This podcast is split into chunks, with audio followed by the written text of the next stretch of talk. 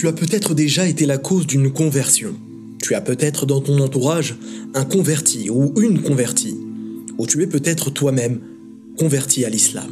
Tu as sans doute constaté que les convertis sont parfois regardés d'un œil suspect, comme si on les suspectait d'avoir embrassé la religion musulmane par intérêt mondain, par mode, ou même avec hypocrisie.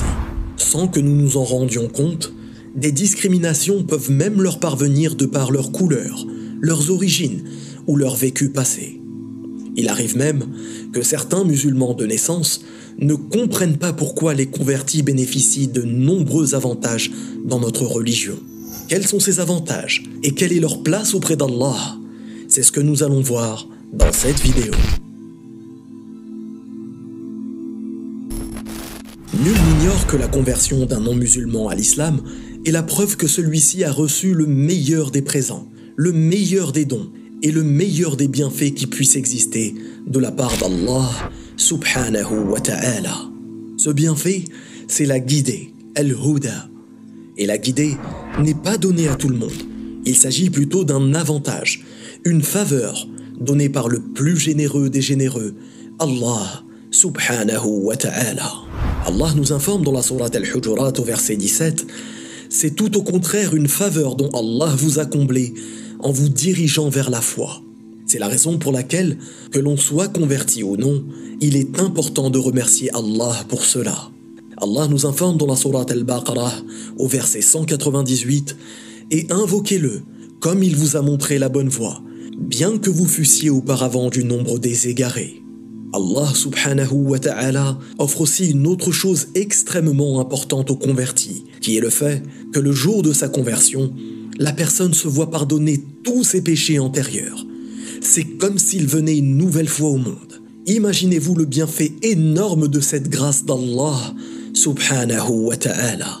À ce sujet, dans un récit authentique, Amr ibn al-As anhu s'adressa en ces termes au prophète sallallahu alayhi wa sallam je veux poser une condition avant de me convertir. Il, sallallahu alayhi wa sallam, dit Laquelle? Amr dit Que je sois pardonné. Le prophète, sallallahu alayhi wa sallam, dit Ne sais-tu pas que l'islam annule tout ce qu'il précède? D'autres preuves religieuses évoquent les avantages immenses dont bénéficient certaines personnes fraîchement converties, comme le fait que le prophète sallallahu alayhi wa sallam donna une centaine de chameaux à certains Qurayshites fraîchement convertis. Après que certains Ansarites aient demandé la raison de cet acte, le prophète sallallahu alayhi wa sallam se justifia en disant Je donne à des hommes qui viennent récemment de quitter l'idolâtrie pour les encourager à rester fidèles à l'islam. Ajoutons à cela que les meilleurs des hommes qu'ait connu cette terre après les prophètes sont les compagnons. Et pour leur majeure partie, les compagnons sont bel et bien des convertis. Abu Bakr, Omar, Uthman, Ali, radiallahu anhum, tous sans exception, ont embrassé l'islam au cours de leur vie. Répondons enfin à la question de cette vidéo. Quelles sont les personnes les plus aimées auprès d'Allah? Est-ce les musulmans de naissance? Est-ce les convertis? À cette question, et d'après Ibn Umar, anhu, le prophète, sallallahu alayhi wa sallam, répondit Les gens les plus aimés auprès d'Allah sont ceux qui sont le plus utiles aux autres.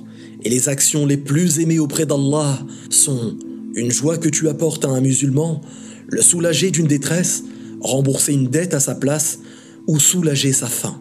Il n'y a en réalité aucune différence entre les musulmans de naissance et les musulmans convertis. La seule distinction qui existe entre deux musulmans est la force ou la faiblesse de leur foi, et non de leur physique. Car, d'après Abu Huraira, anhu, le prophète sallallahu alayhi wa sallam dit Le croyant fort est meilleur et plus aimé par Allah que le croyant faible. Et dans les deux, il y a un grand bien. Recherche avec énergie tout ce qui te fait du bien. Demande aide à Allah et ne faiblis jamais. Si un malheur te touche, ne dis jamais Si j'avais fait telle chose, il ne m'aurait pas touché. Mais dis Allah en a prédestiné ainsi, et ce qu'il a voulu, il l'a fait. Car le mot si ouvre la voie à l'œuvre de Satan. Vous l'avez compris dans ce hadith, par le terme fort, il est désigné en réalité celui qui est fort dans sa foi. Pour finir, le fort n'est pas celui qui terrasse les gens dans la lutte, mais le fort est celui qui reste maître de lui-même, même dans ses moments de colère.